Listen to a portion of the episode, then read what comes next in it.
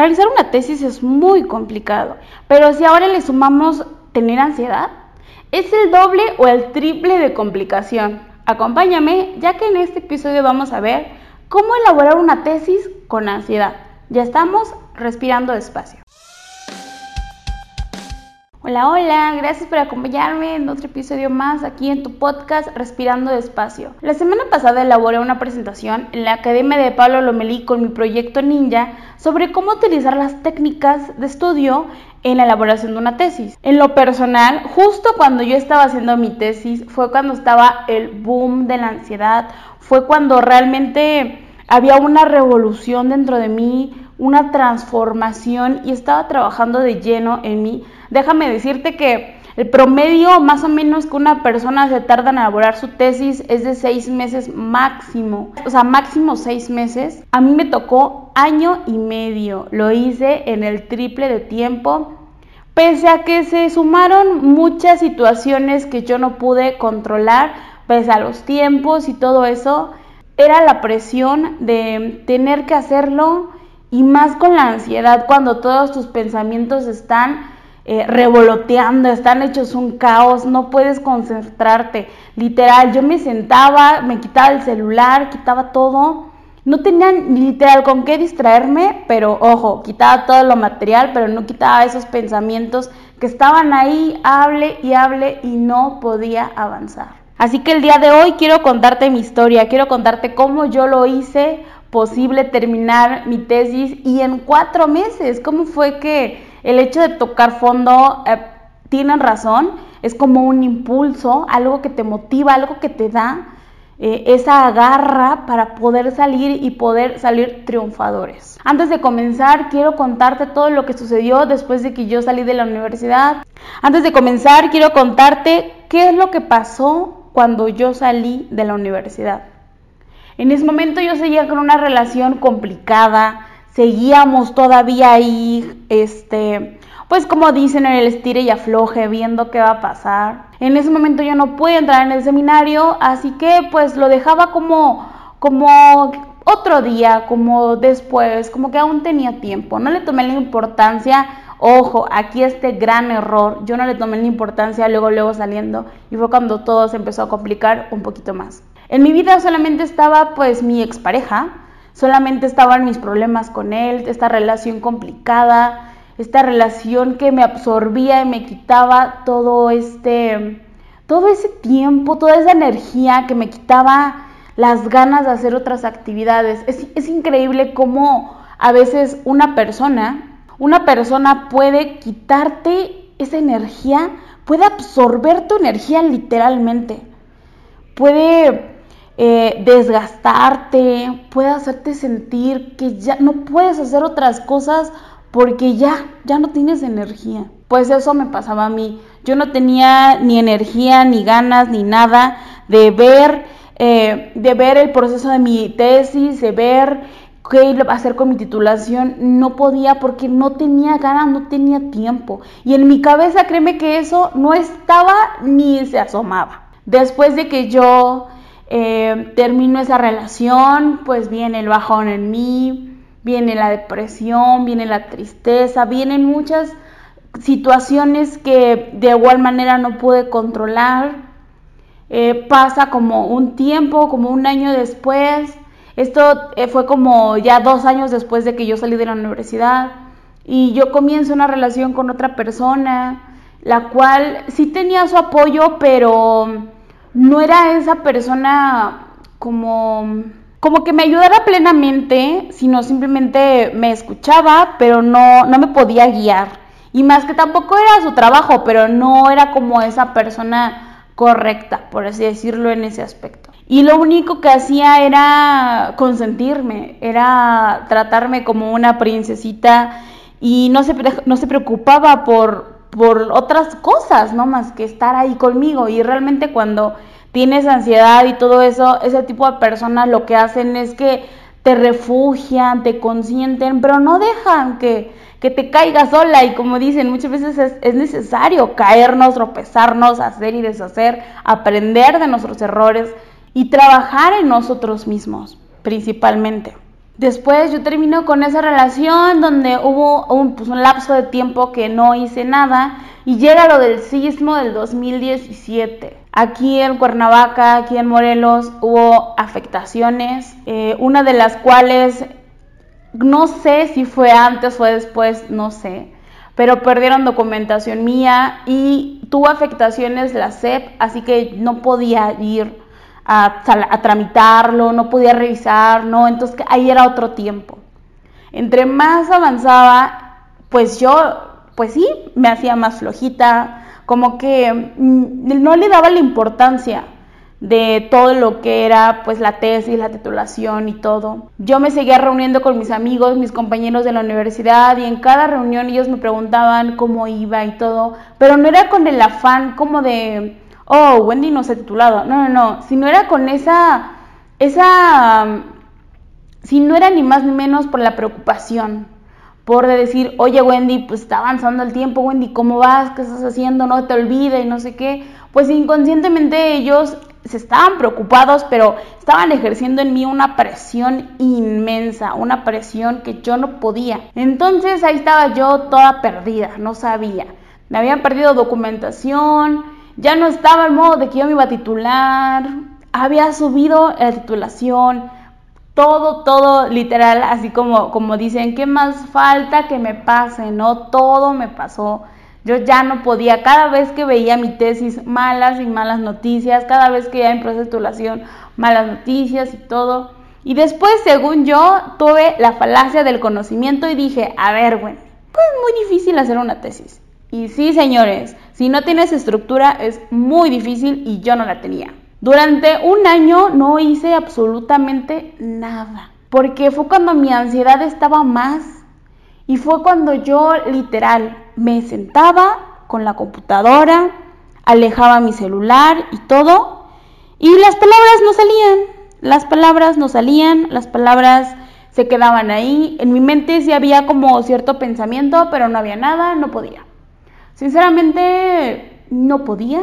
Es muy chistoso, muy raro, pero no podía escribir, avanzaba el tiempo, me frustraba, me enojaba conmigo misma y todo. A la par que yo toqué fondo con la ansiedad, a la par también toqué fondo con la tesis. Y sí, se puede tocar fondo con la tesis. Porque yo voy, llevo mis documentos, hablo y todo, y me dicen, oye Wendy, ya te queda solamente este tiempo para poder terminar tu tesis porque ya cumples los cinco años y si no, ya no te vas a poder titular. Ahí fue cuando me cayó el 20 y dije, no, ya, a ver, espera, ya. O sea, toqué fondo. He estado estudiando, he estado trabajando, he estado ahí al pie del cañón en la universidad y que por el tiempo, por mi dejadez, por no trabajar en mí, por no trabajar en mis detonantes, no me titulé. Era, era un caos mi mente en ese momento.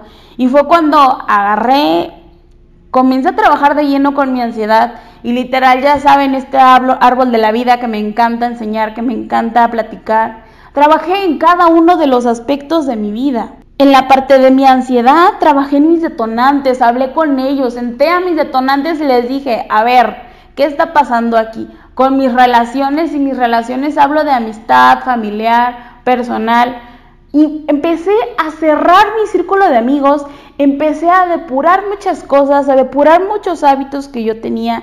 Empecé ahora sí a trabajar de lleno en mí. Entro también por coincidencias de la vida a la Academia de Aceleración Mental de Pablo Lomelí, donde veo la historia del amigo de un amigo y ahí estaba Pablo.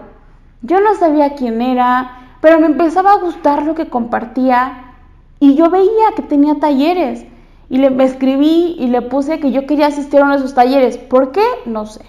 Me gustaba, que a mí siempre me ha encantado aprender, me ha encantado leer y dije, a ver, quiero ir, ¿por qué? No sé. Y fue la mejor elección de la vida. Yo siempre he dicho que no hay coincidencias, sino hay personas que tienes que conocerlas, que tienen que toparse en la vida. Y así fue. Conozco a Pablo Lomelí y me ayuda también a tener esa seguridad de mí, a tener un poquito de estructura y en cuatro meses terminé mi tesis. Puedo decir que no fue nada fácil hacerla, que sí se puede hacer con base a las técnicas de estudio, ya en su momento hablaré sobre las técnicas de estudio, pero con base en la ansiedad te puedo decir que si no trabajas en ti no vas a poder. Que debes de tomar conciencia y debes de trabajar en tus detonantes, debes de trabajar en ti, que esas cosas que la ansiedad no te deja hacer, en lugar de sentirte mal por no hacerlas, sea un impulso para que puedas lograr vencerlas, puedas lograr, lograr trabajar en ellas, porque sí, porque por más que tú quieras avanzar, que tú quieras hacer algo, si tienes trastorno de ansiedad, si no has trabajado en eso, te va a tocar como a mí, que estés sentado con un montón de ideas, con un montón de pensamientos, pero literal, que no puedas escribir qué tan importante es trabajar en nosotros, en nuestra salud mental.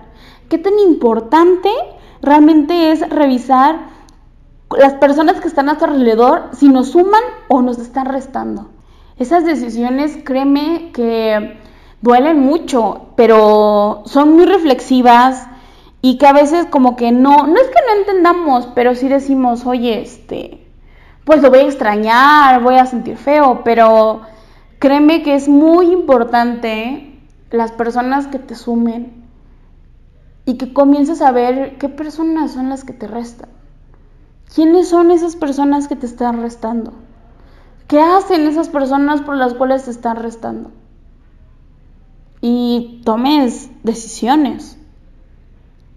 En diciembre yo tomé una decisión con un amigo y se lo externé porque lo quiero demasiado, lo amo demasiado y lo extraño demasiado.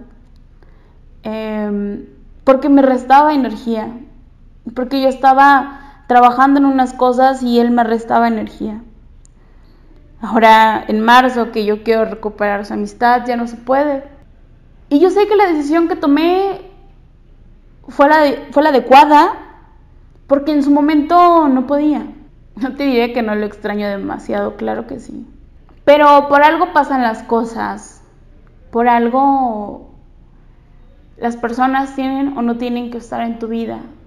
Y créeme que ese sentimiento, esa parte que ahorita yo siento de tristeza, porque lo extraño, claro, se calma con ese sentimiento que yo sentí en diciembre. Por algo yo tomé esa decisión y pues como dicen, si regresas tuyo y si no, nunca lo fue. Ah, ya puse sentimental. en verdad tienes que trabajar en tus detonantes, en verdad tienes que comenzar, eh, asistir a terapia, comenzar a, a ver todo lo que consumes, consciente o inconscientemente. Y a esto me refiero a las redes sociales, todo lo que escuchas, todo lo que ves porque también le suman más a, tu ansiedad.